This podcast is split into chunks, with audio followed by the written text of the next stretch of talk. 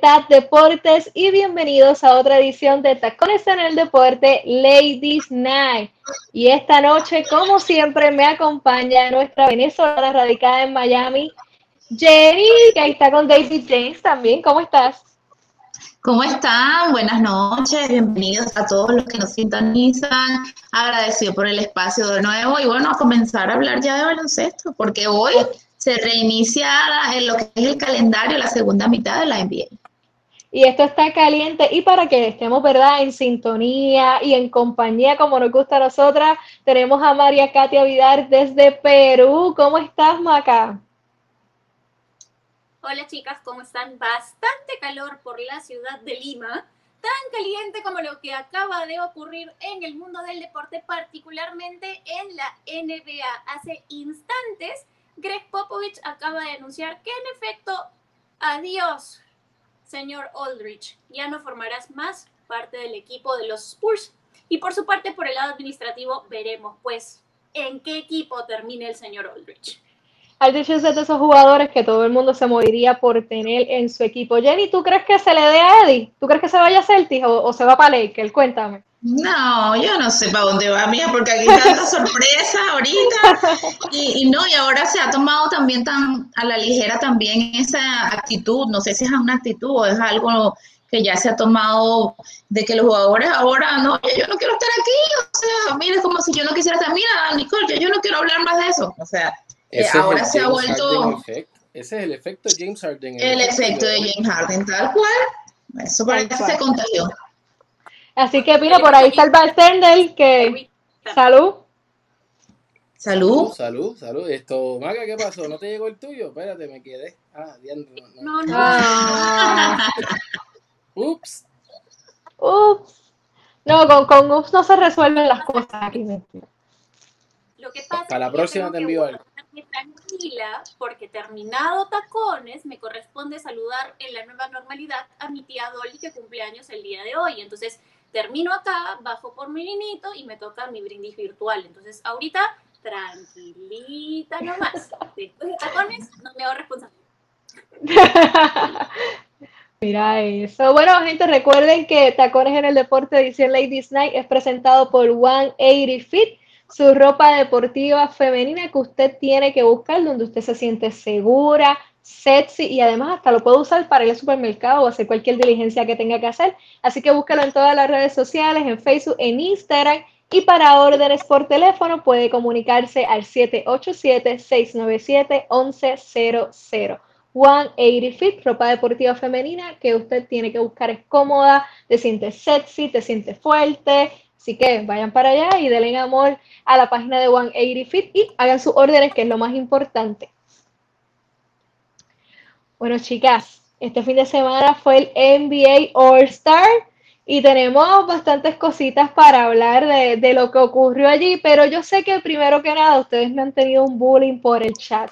Así que yo les voy a dejar a ustedes de que se manifiesten y me cuenten cómo, qué les pareció esa cobertura del fin de semana. No es así, la cosa no es así, la cosa es así. Cuéntanos, Nicky, cómo te fue en el All Star. Cuéntanos cuál es, qué fue lo que pasó.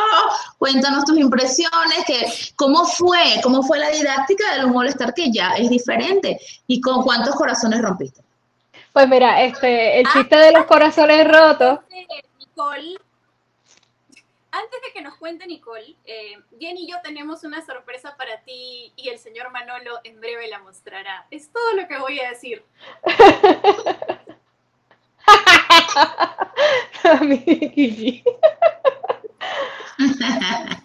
bueno, chicas, ustedes saben que yo cada vez que entro me dan la oportunidad de hacerle una pregunta a un jugador de, de la NBA y ahora que estamos así por Zoom, pues yo intento ser personal. ¿verdad? Yo siempre empiezo, hi, o hola, ¿cómo estás? Y me sonrío. Y pues resulta que, que tomó, ¿verdad? Estas caritas tan bonitas como la del señor Luca Doncic y, y otras por ahí.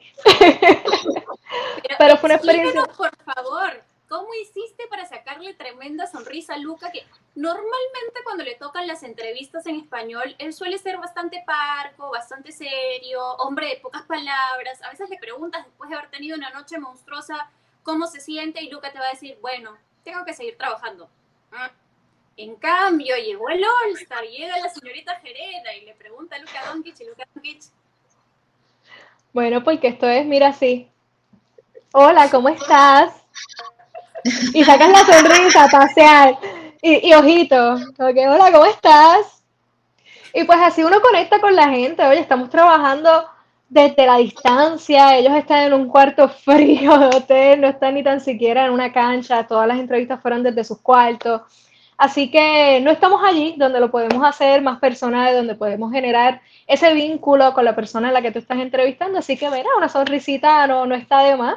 Y, y, la verdad es que fue una experiencia bien bonita. Le agradezco al equipo de Deporte por la oportunidad de ser la representante de, del medio. Fue súper bueno. Pudimos entrevistar a varios jugadores. Este, así que yo, yo me siento muy feliz con, con ese trabajo porque pudimos tener a los jugadores de los Jazz, pudimos tener a Chris Cole, Luca Donchi. Único medio de Puerto Importante. Rico. Único medio de Puerto Rico. Único fue una mujer.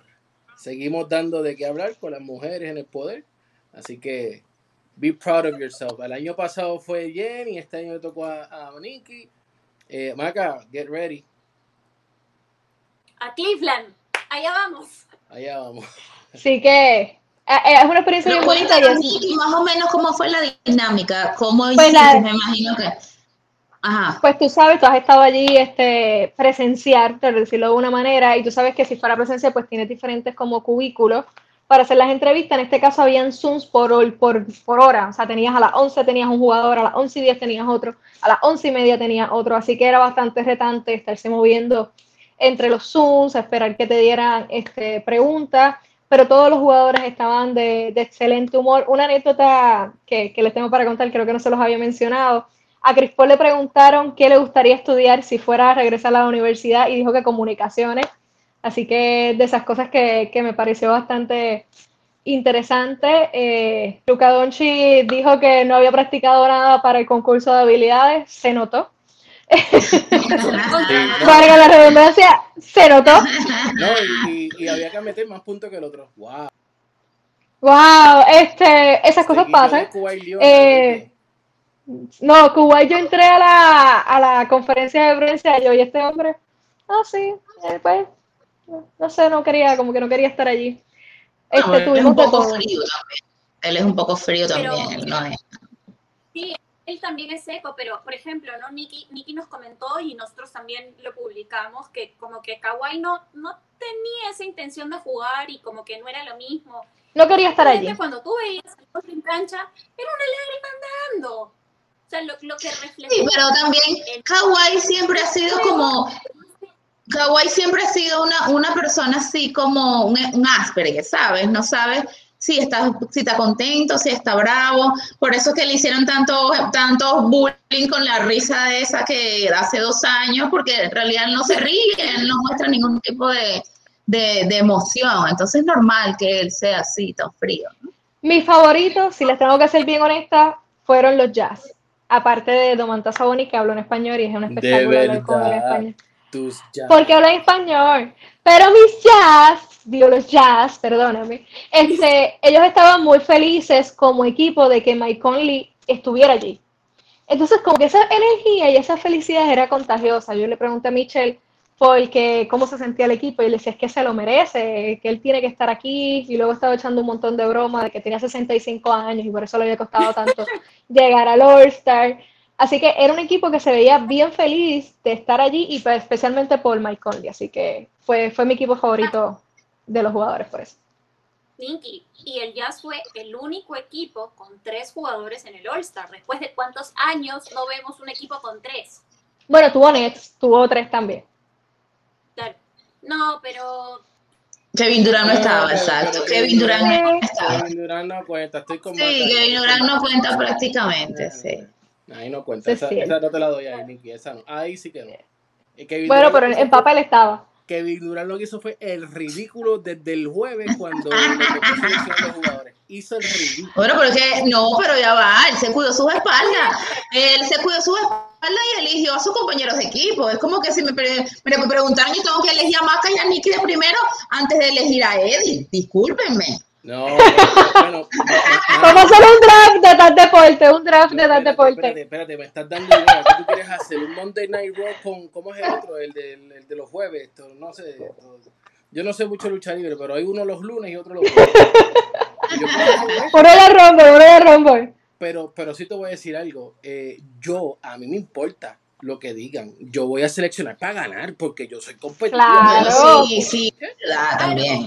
Definitivamente sí. Es que él no escogió, él no escogió, Durant no escogió a, a, Curry para que no dijeran, ah, pero ya esto lo vimos. Él no escogió a Curry. Exacto. Y para que no dejara a Kyrie para.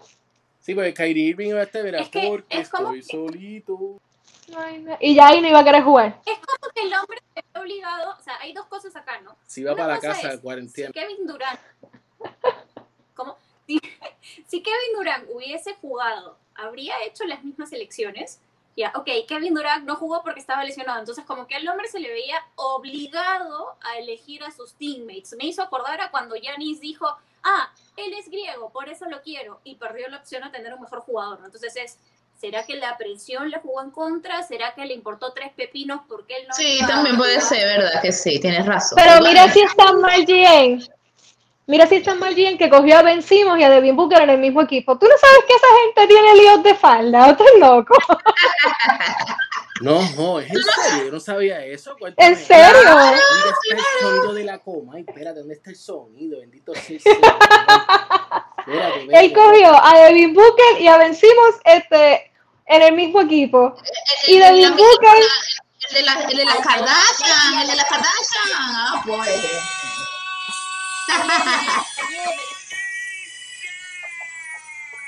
Gracias si llega hasta llega hasta Jordan Clarkson y Blake Griffin para escogerlo los ponía también no, todos juntos lo que él quería hacer era la reunión de despido de, del farewell de, de, de Kardashians de Jenner de Jenner así estaba la maldición se suponía que era Kardashian, ¿no? Pero como ahora tenemos esta generación con, con Kendall y con Kylie, que son las Jenner, Sí, no, pero son Kardashian, esas entran en la misma bolsa. Continúa la maldición, no continúa la maldición, entran en el saco de, de, de Chloe y Kim, o sea, ¿cómo, ¿cómo me ubico yo acá en el tiempo y en el espacio? Bueno, es lo mismo. Es lo mismo, sí, es lo mismo. es lo mismo. Tú tranquila, pero fíjate, Booker parece que no lo ha pegado tan duro. Mira, pero yo tengo que decir algo del juego de las estrellas. Yo, este, me parece que la competencia de clavadas era como si yo estaba viendo un. Fui aquí a la esquina, al frente, al frente, tengo un colegio, en una high school, como que fue a la cancha y, me parecieron tres muchachos que salieron a hacer las clavadas. ¿Y habrá sido más divertido? Yo no, no, no, no te parece de nada tampoco.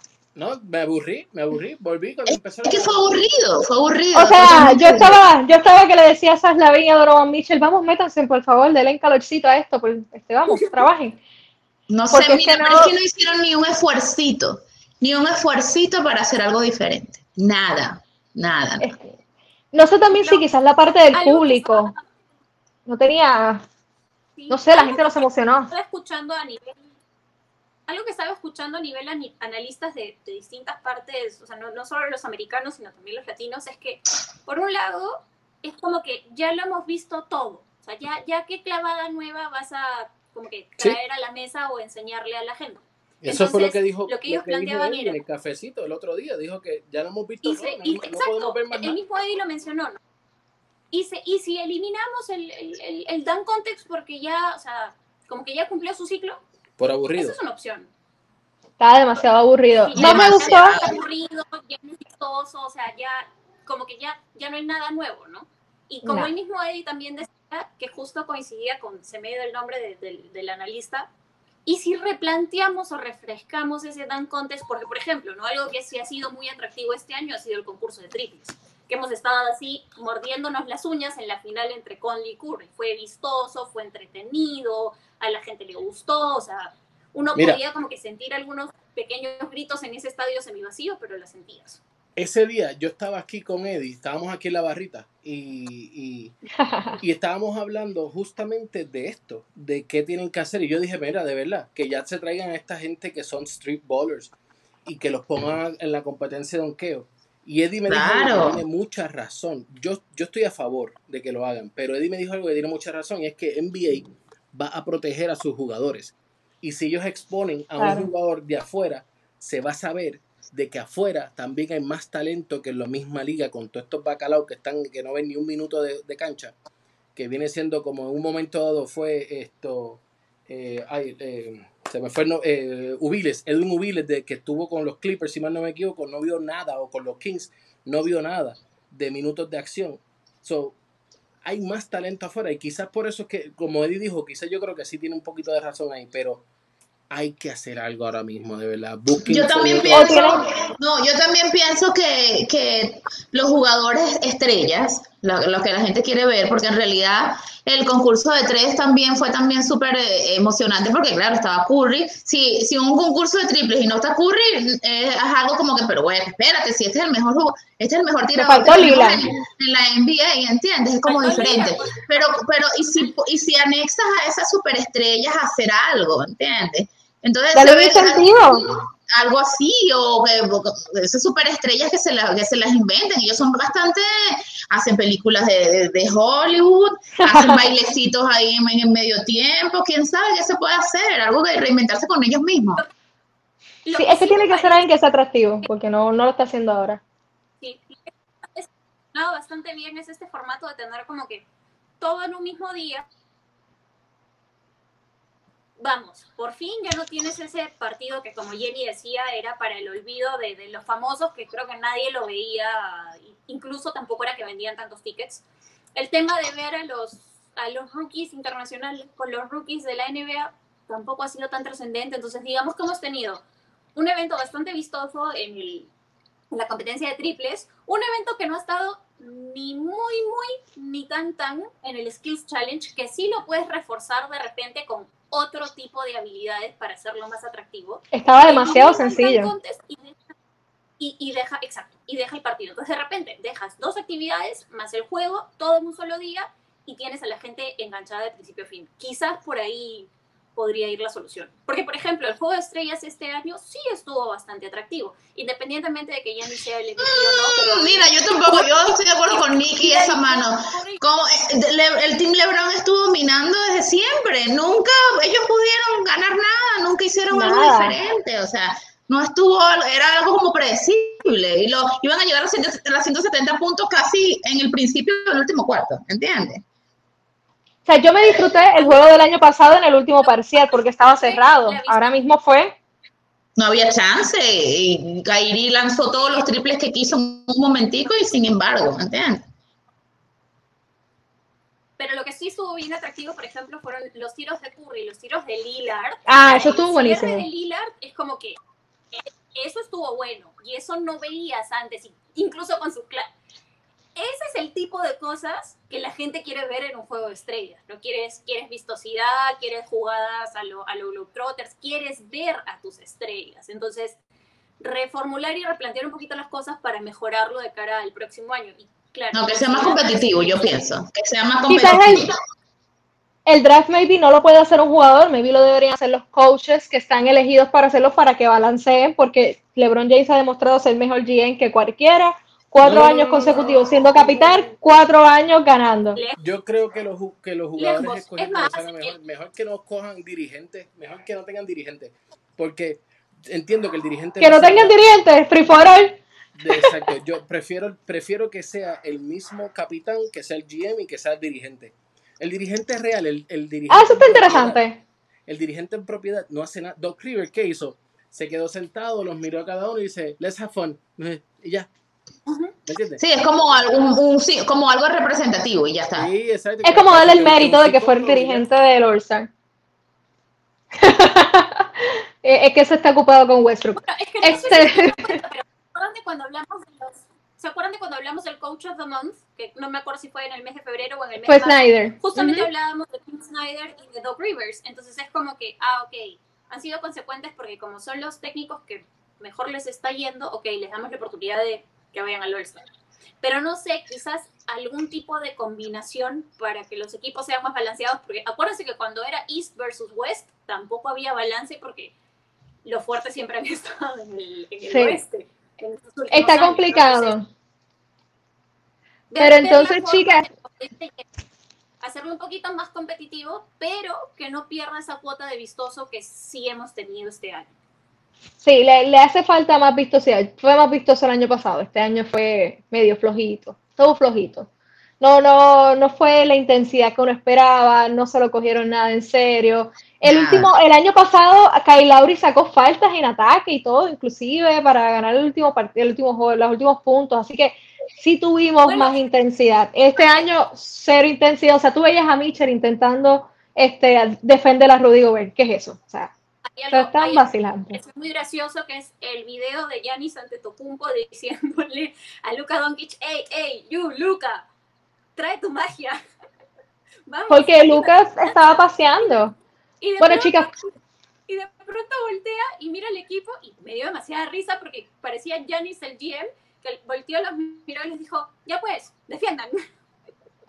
Sí, pues que no van a defender. Pero alguien que no tuvo ahí ni de defender ni de jugar, solamente se fueron a recortar y no pasó más nada. Fueron Ben Simmons y Joel Embiid. Que nada, la liga debe invertir en cursos de barbería para todos los jugadores, porque esto de que vayan a una barbería cojan COVID o cojan contacto con alguien que está teniendo COVID es un problema. Joel Embiid y, y fueron anunciados el mismo día de que no jugarían minutos antes de que comenzaran las conferencias de prensa. Y Thor River afirmó que esto es un problema de cara a la segunda parte de la temporada, que es la más importante, porque no es que falten el juego de estrella, mi gente, es que qué va a suceder si esto es una constante de cara a la segunda mitad de la temporada y de cara a unos playoffs que sabemos que no van a perdonar. Si tú ahora mismo eres Filadelfia, primer equipo del este, y tienes un problema como, como el que están teniendo, de que sus dos estrellas ahora mismo están por contra Tracy, y te toca enfrentarte a los Nets, la tienes sucio, difícil. ¿Qué, qué tú crees de esta situación, Jenny? No, eso me, no, no, el mismo barbero las dos personas. No, no entendí, o sea, no, no, hay dinero como para que el barbero o el barbero, yo lo que no entendí, el barbero fue a donde ellos estaban y los recortó o ellos fueron a donde estaba el barbero. O sea, yo no, yo no entendí esto, a mí me dio vergüenza. Eh, y tanto, eh, eh, yo también lo pensé así como que, bueno, sí, estamos viviendo otros tiempos diferentes, ahora estas cosas son... Fíjate que Raptor anunció también que tiene un, una serie de jugadores que no los van a, no los van a sacar porque están en, este mismo, en esta misma situación del COVID. Pero yo pienso que si viene el juego de estrellas, ¿verdad? Modilla, tú te vas a ir a recortar. O sea, no sé, querías ir más eh, con un look nuevo para el juego de estrellas. No, sé, de verdad. Me pareció como una, una irresponsabilidad por parte de los jugadores. Pero bueno, pasó y no, no, ya no se puede jugar, pasó y hay que evitar, tratar de evitar ese tipo de situación. ¿Cómo crees que esto puede afectar a Filadelfia de cara a la segunda mitad de temporada? Lo importante no, no, no, sigue, continúa Sí, perdonen, estoy con un poco de lagueo, entonces las voy escuchando por partes y cucharadas. Les decía que eh, posiblemente mañana si los dos continúan dando negativo, por lo menos uno de ellos regrese. Y también le daba la razón a Nicky en que en el último juego de Filadelfia previo al break, Doc Rivers ya mostraba la preocupación de qué iba a hacer con el calendario que le quedaba para mantener a sus equipos saludables. Y esto también te lleva a la pregunta que posiblemente Nicky la debes haber estado escuchando bastante fuerte, es ¿qué posibilidad hay de que los jugadores puedan ser vacunados y recibir sus dos dosis para eventualmente eliminar el tema del contact tracing? Ejemplo, eh, si Ben Simmons recibe sus dos dosis de vacunas y vuelve a ocurrir este asunto del barbero, ya no tendría que entrar dentro de estos protocolos de salud y salubridad de la liga porque digamos que ya está inmunizado.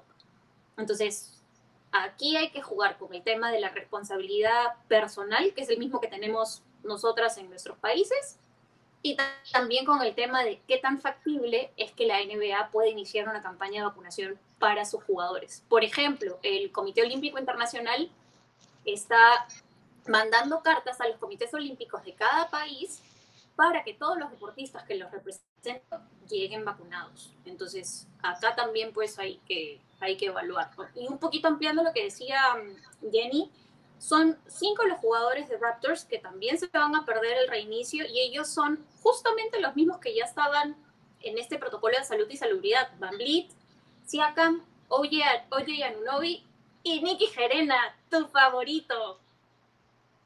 ¿Qué? Malaki, Malachi, el señor Flynn.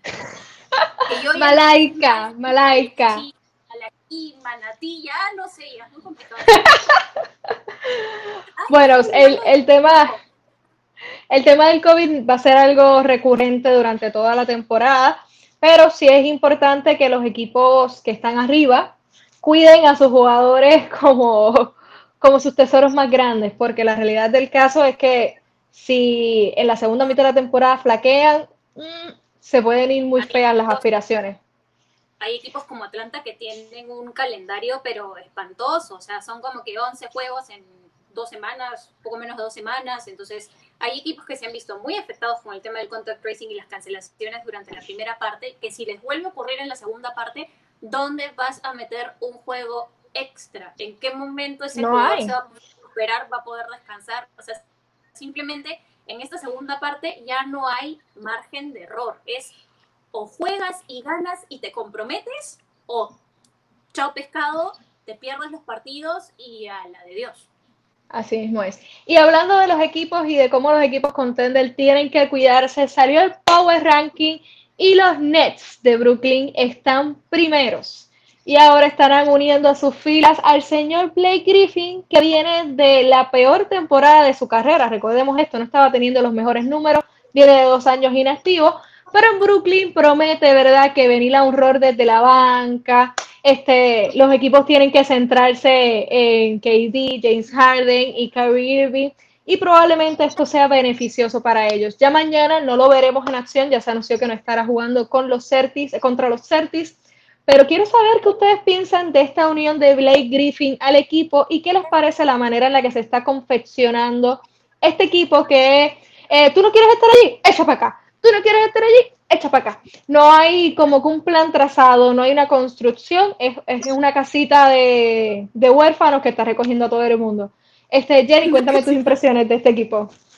No, y no nada más una cajita de huérfanos que, que está construyendo, sino que es una falta de planificación total, que ¿Qué clase de gerencia puede eh, comandar un equipo con tantas estrellas? Si lo, si lo vamos a ver con tantas estrellas, Blake Griffith quizás no tenga su mejor temporada o no haya tenido su mejor temporada, pero es un jugador élite.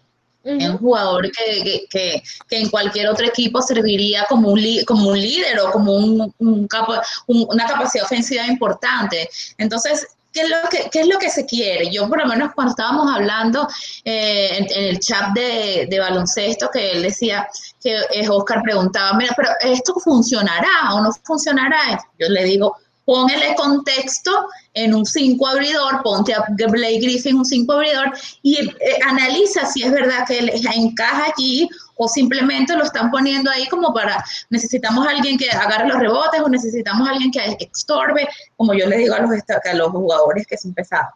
Alguien que estorbe en la pintura, ¿sabe? Eh, imagínate el contexto porque ofensivamente no lo necesitan. Entonces, es lo que necesitan es defensa lo que necesita. Él no es tampoco tan buen defensor. Pero ese es el contexto que hay que plantearse. ¿De verdad este equipo o esta gerencia de los Nets se plantea una estructura que se sientan a ver qué les falta y qué no les falta? O, o nada más, ¿cuál es el que está en el mercado? El más caro, por favor. El que tenga más dinero y el más popular. Es el que me voy a traer. Entonces, eso es lo que hay que plantearse, que a diferencia del Utah, que acaba de decir que Ersan y la SOA va ahora a, estar con ellos, tú te pones a ver, tantos jugadores que están libres o tantos jugadores que están en el mercado, tú te pones a ver, él no es el más atractivo, pero esta es una gerencia que se sienta a planificar qué es lo que me hace falta. ¿Qué es lo que me hace falta? ¿Qué voy a defender el tiro de tres o voy a defender el tiro de dos? ¿Dónde, con, cuáles equipos ha perdido Jazz y con cuáles deficiencias me estoy encontrando? Entonces, eso es lo que está, no está haciendo Nets, a diferencia de lo que sí está haciendo Utah. Sí, Utah está siendo exquisito en sugerencia. Pero Maca, quiero saber qué piensas de la casita de huérfanos de los Nets. Por un lado estoy de acuerdo con Jenny, pero por otro lado, por ejemplo, ¿no? Ya anunciaron que Blake Griffin no va a ser un starter, o sea, su rol es llegar desde la banca y aportar desde la banca e intentar liderar esa segunda unidad. Pero va a cerrar partidos. O sea, va a estar en ese quinteto que cierra. No necesariamente. No necesariamente. De cuatro, de Andre de cinco. y tampoco no sabemos si va a ser un 5. O sea, no, no, es, no estamos seguras de cuál exactamente puede ser su función, porque supongamos que lo ponen en un momento en el que tienes a Harden, tienes a Irving y tienes a KD en el campo. Los equipos se van a ir a marcarlos a ellos tres y van a dejar libre a quién? A Blake Griffin. Entonces tu opción de tiro será él. Será él por los minutos que lo necesites, en el tiempo que lo necesites, o lo harás jugar eventualmente si alguna de tus otras tres estrellas se te cae. Entonces, acá es como que, por un lado, puede que funcione, por el otro lado, puede que sea un desastre. Ahora, hay un tema que es el factor emocional, el hecho de que, por ejemplo, ¿no? Él nunca se sintió cómodo en Detroit, los números avalan que tampoco se sintió cómodo, encima se lesionó. O sea, para él ha sido muy duro superar el hecho de salir de, salir de los Clippers.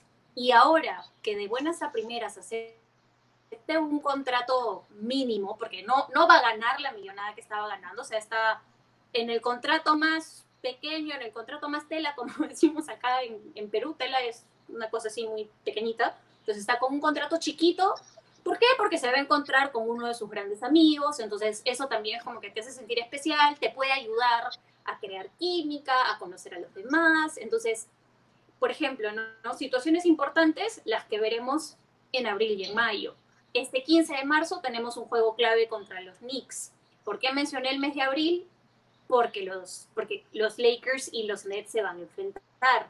También en abril, así el 14 se verán contra los Sixers. Entonces aquí podremos ver cuál va a ser su lugar en esta rotación. Sí es cierto que los Nets no defienden, pero también es cierto que el señor Griffin no llegó ni para ser estrella, ni para ser titular, ni le están pagando la millonada del siglo. Simplemente está llegando para reforzar un equipo que ha tenido bajas por temas de salud y nada más. O sea, su Yo llegué a pensar que había... va a ser limitado, no es que digamos, wow. Yo llegué a pensar que habían puesto al hermano de Blake Griffin a jugar por lo malo que estaba jugando. El gemelo del. Él estaba jugando malísimo en Detroit.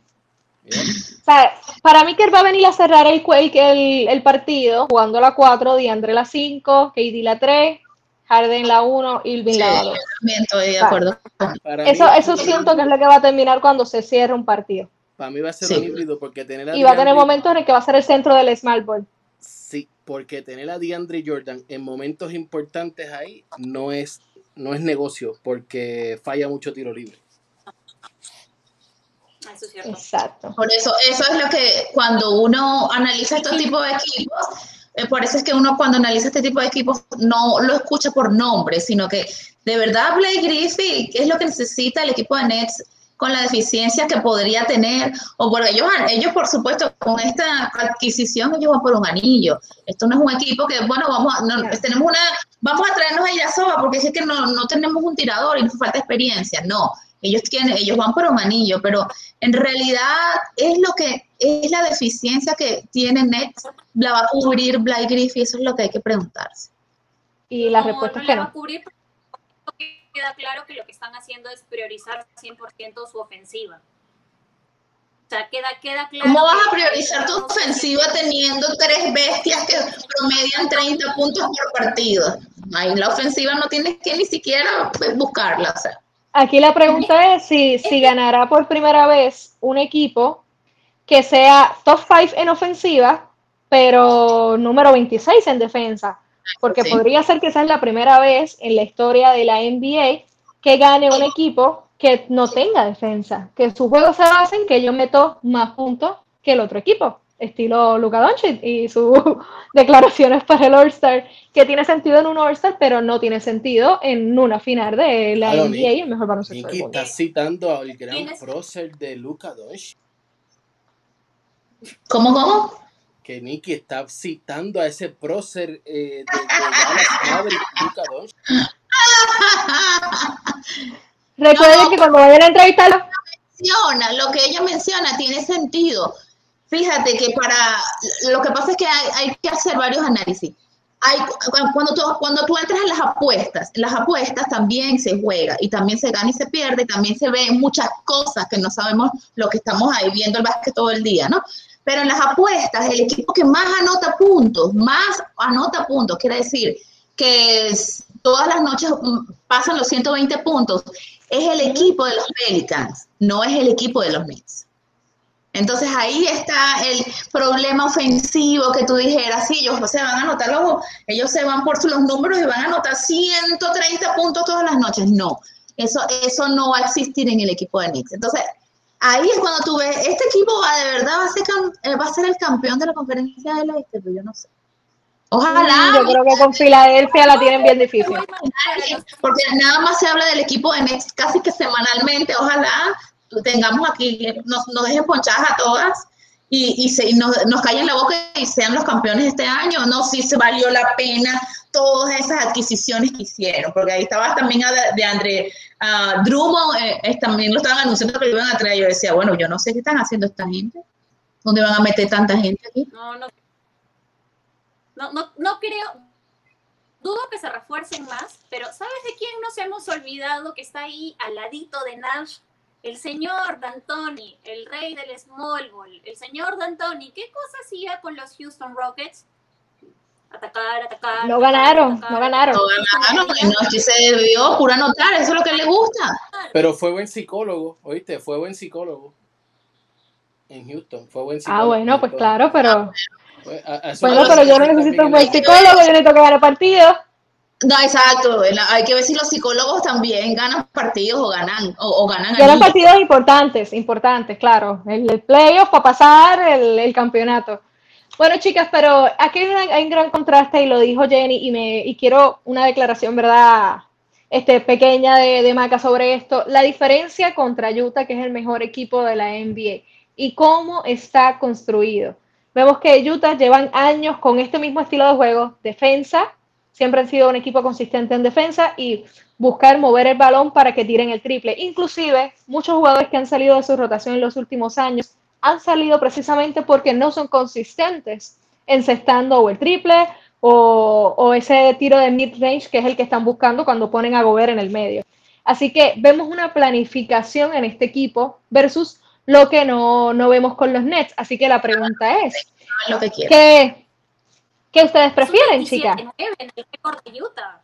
Es un 27-9 en el récord de Utah. Y claro, aquí hay quienes dicen, no ha habido nada extraño en el éxito de Utah en la primera mitad. ¿Y por qué es que dicen que no ha habido nada extraño en el éxito de Utah? Porque es un equipo que ha venido construyéndose, no de ahorita. Ya tenemos cuántos años y esa construcción está dando los frutos ahora. La pregunta es, ¿qué prefieres? ¿Qué creen que va a suceder? ¿Un equipo como Utah conseguirá llegar a la final de la NBA o será un equipo como los Nets? ¿Qué equipo ah, ustedes le ven más posibilidades de llegar a una final de la NBA teniendo en cuenta la forma de su construcción? Maca. Habrá que ver y yo quiero esperar al juego de abril contra los Lakers y al juego de mayo contra los Nuggets. Claro, eso Quiero ver quiero ver estos dos porque son los juegos claves en donde podrían enfrentarse a su posible rival en playoff, sea en primera o en segunda ronda. Entonces, sería eh, muy interesante ver el planteo. Estoy contigo ahí, ¿sabes por qué? Ahora mismo Kevin Durant no va a jugar mañana este Ni Blake Griffin. No está 100% saludable. Ya. que no fecha que está diciendo Maca es una fecha real. Pero hoy, hoy querías con lo que has visto de ellos. Y de aquí, es que, ¿sabes por qué es importante? Porque, por ejemplo, ¿no? De aquí a abril, tú ya puedes tener un equipo de Lakers 100% saludable versus un equipo de Utah 100% saludable. Eso va a ser súper atractivo para ver. Ahí vas a poder decir cuáles son las falencias de cada uno de los equipos y qué vienen haciendo, y qué vienen haciendo bien. Entonces, ese puede ser tu gran medidor. Igual el partido contra, contra los Nets. O sea, ya los vimos un poco en burbuja, pero ahora frente a estas situaciones y con Nikola Jokic como viene, ¿te imaginas? Aquí sí tú ya puedes decir, ah, bueno, vamos a ver cómo anda Gobert, vamos a ver cómo anda Mitchell, vamos a ver cómo le va a Sobar siendo parte de este equipo, ¿no? Entonces es como que todas las interrogantes que podamos tener se pueden resolver de aquí hacia mediados de abril y primera semana de mayo. Bueno, apúntate eso en el calendario porque ya íbamos a estar bastante cerca de los playoffs. ¿Qué? No sé, yo, lo dudaría mucho. Yo, yo primero yo evaluaría con qué equipos ha perdido Jazz. Yo no lo tengo acá, no lo hice, no hice la estadística. Pero yo quiero saber con cuál equipos ha, ha perdido Jazz y por qué ha perdido con esos equipos. Y ahí yo te voy a decir si no, no, no vamos a hablar de Lakers porque es el que está de, puntero o Sixer. Porque si pierdes con un equipo como Pelicans, entonces hay un problema, hay otro problema que no es el de la defensa. Cuatro de sus últimos siete. A ver, perdió contra los Pelicans, perdió contra los Sixers. Perdió contra los Sixers en tiempo extra. Perdió contra Denver. Denver. Faltan un par de partidos más. A ver, a ver. Ajá, aquí está. Utah cayó frente a Clippers el 19 de febrero, 116 a 112. Cerrado. Luego, exacto. Luego Utah cayó contra el Heat, 124 a 116. Están viendo los equipos con que está perdiendo. Están dándose cuenta qué equipos están perdiendo, no con los fuertes. Pero ya cayó contra un fuerte. Ya cayó contra Oye, pero Clippers Caesars y tienes un Pelicans y un Hit que están a, que, que Hit venía de las victorias en racha. O sea, que, que venía en un buen ánimo, que eso también ayuda mucho. El único equipo ahí que yo te digo que el mega asterisco de cómo pierdes contra ellos es Pelicans. Ojo que también han perdido contra los Clippers, ¿no? Entonces, y no me vas a venir a decir que los Clippers son el... Sí, pero Clippers creo que no estaba completo para ese entonces, no estaba creo que jugando Kawhi. No, tuvieron un back-to-back, tuvieron un back-to-back. En el primero no, jugó Kawhi, ahí ganaron, y en el segundo con Kawhi, ahí este, perdieron y fue un juego cerrado igual. Mm. Pero igual siguen siendo el mejor equipo de la liga. Sí, ahorita mismo sí. Sin discusión. Son el mejor de la liga, de acuerdo con que van a llegar a los playoffs, pero sí me quiero esperar a estas fechas claves que les digo de, 15 de abril y primera semana de mayo para ya tener como que el mapita completo. Y algo interesante que dijo Mitchell en conferencia de prensa eh, post este juego de estrellas de, del domingo fue ellos no quieren ser los campeones de la temporada regular. No sirve de nada ser el mejor equipo de la liga, llegar arriba y no ganar el campeonato o, por lo menos no estar en una final de conferencia o en la final de la NBA. Así que yo creo que es un equipo que está bastante centrado en lo que está buscando. No, y después, no, y después, de lo que le ha hecho Shaquille a, Donovan y después de lo que LeBron habló que él no escogería un equipo de jazz, ¿sabes? Hay como un pique ahí de... de, Hay piquecito, hay piquecito. ¿Esa es motivación? Yo te voy a demostrar que nosotros sí vamos a ganar. Hay motivación. Claro. Yo, debo darle por primera vez en mi vida la razón a LeBron James porque sí fue una broma y sí es cierto. Si tú eres un fan del 2K, ¿vas a escoger a Utah como tu equipo principal o vas a escoger a unos Lakers, a un... Pero es que no era un 2K. Cogieron, o sea, ¿cómo tú me dices necesito necesito size? ¿Cómo tú dices necesito size? Tienes a Lebron en su broma citó el Duque. Si, si escuchan completo el extracto en inglés. lo escuché completo. Así como que ya pues, no me vengan a decir que Utah es un equipo atractivo. Y es más, cuando Stockton y Malone jugaban en Utah, tampoco eran un equipo atractivo y tenían el señor básquetbol y le armaban las series a los Bulls. Es que no se trata de. Vamos, Vamos a contratarte para el Utah Jazz para que les armes por favor el plan de marketing para que se Nicky, haga. Nicky, yo tengo una pregunta. Nicky. Ajá. Maca, es que no se trata de eso. Mala mía, Maca, pero Nicky, ¿tu, tu equipo favorito cuál es? Mi equipo favorito, bueno, yo, yo, he tenido muchos amores, pero ahora mismo estoy con los Jazz. ¿Ese siempre ha sido tu equipo? No, yo pasé de San Antonio Aburrido. a Jazz. Y de Jazz, después de los playoffs, que a mí me gustan los equipos de sistema. No me gusta el equipo con, con 20 estrellas. O sea, en los playoffs el año pasado me enamoré de los Heat porque están jugando un sistema precioso. Con Sola. defendiendo tanto a los Jazz. No, acá. No. Nada más con el testigo. Ya sabemos por qué. Yo siempre. Es como, Pero es, que no se trata de eso, se trata de que como, o sea, son los dos mejores jugadores. Sí, no, no. Es que son los dos, son el mejor equipo de la NBA. Yo puedo entender que no coja a Rudy Gobert rápido porque no es un jugador atractivo, pero Mitchell que se pone a donkear como un loco, que es un jugador sexy, por decirlo de una manera, ¿cómo no lo vas a coger? La, final, del 2015. sexy su juego. Miami visitó a San Antonio. Charles Barkley dijo que San Antonio, además de que juegan aburrido, es una ciudad aburrida. Y le cayeron chinches por decir eso. Pero es la realidad. LeBron lo dijo y es la realidad. Es un equipo aburrido. Es un sí, es la realidad. Pero eso motiva a tu pero eso motiva al equipo a ganar. Esa es la pregunta. le pusieron un chip on their shoulder. Ahora quieren ganar para demostrar que son los mejores y le van a ganar a los fakers de Jenny Torres. He dicho. y eso y eso va a depender mucho de cómo esté la salud de Anthony Davis. Porque si Anthony Davis está patinando, Margasol no está haciendo el trabajo. Está, sí, eso está bien difícil sin Anthony Davis. Si, si llegamos a una final de conferencia, Lakers, Utah, y Anthony Davis no está saludable, está difícil para los Lakers. Sí. Esa es la verdad. Y, y, también Dennis Schroeder también cumple un papel importante. Este, si ustedes se ponen a ver, no es cuestión, es cuestión de verlo, ¿no? Es cuestión de que Lakers, la contratación que ha hecho Lakers para este año son puros jugadores inteligentes. Es decir, si ya yo no tengo a, Rondo, que es un jugador que me hace el trabajo del manejo del balón y me lanza los triples y ya no puedo contar con él, me busco un jugador similar, pero que tenga, que tenga 20 años menos, que pueda correr más. ¿Entiendes? Esa es la función de un equipo inteligente. Eso es lo que pasa con el equipo de Lakers, con el equipo, yo no, ya yo no voy a comparar más a los Nets con ningún equipo. Los Nets no se pueden comparar con nadie. No, no, no se puede comparar con nadie.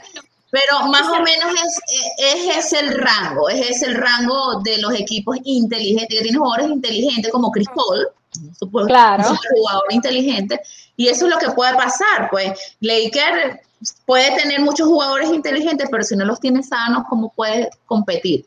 Cómo puedes llegar a una final. Exacto. Ojo que Maca. se podrían en los próximos días y eso sí estaría bastante interesante. ¿Con quién? Están disponibles o camino a la libre. Ay, ay, ay. ¿Con quién? ¿A quién tú pones ahí? ¿A quién tú pones? ¿Cuál es tu apuesta? ¿Quién llega a reforzar los Lakers? ¿Quién que va a Warriors? Esa es la Maca va por Warriors y Curry hasta la muerte. Y Warriors, acá salió una noticia de que el GM va seriamente, no quiere picks, quiere competir. ah, bueno. en, la, última entrevista que le, sí fui yo, claro, en la última entrevista que yo le hice a Kerr, él dijo que ellos no querían irse por el play-in. Si estaba en sus manos clasificar dentro de los seis primeros, lo iban a hacer. Porque acuérdense que ahora el 7, el 8, el 9 y el 10 se van se tienen que amarrar. Ellos no iban, o sea, al menos Kerr no iba a escatimar esfuerzos en tratar de armar a sus mejores equipos para que los Warriors puedan subir. Y de hecho, en uno de los Power Rankings, el, mismo Power Ranking de la NBA, te decía, ¿qué equipo debes ver en el oeste? Atención a los Warriors, porque o se van con todo para arriba o se estrellan y... Vamos a ver si se le da el señor Manolo y se va a KP para allá. Vamos a ver. Estamos orando. Tengo varias velas aquí encendidas para eso. Bueno, chicas, gracias por otro miércoles divino de compartir de mucho baloncesto. Hoy regresó la NBA. Así que hay que estar pendiente a todo lo que va a estar sucediendo. Si por fin para la semana que viene ya jugó Blake Griffin, hablaremos un poquito de él, a ver cómo va la cosa. Pero tienen que quedarse pegados a nosotros aquí, Tacones en el Deporte, Ladies Night, que ya ustedes saben, traemos la información al día y analizando el deporte. Porque así somos las chicas, llegamos pisando fuerte. Y, ustedes saben, quédense con alguien que te mire como, como Luca me mira. Ustedes saben,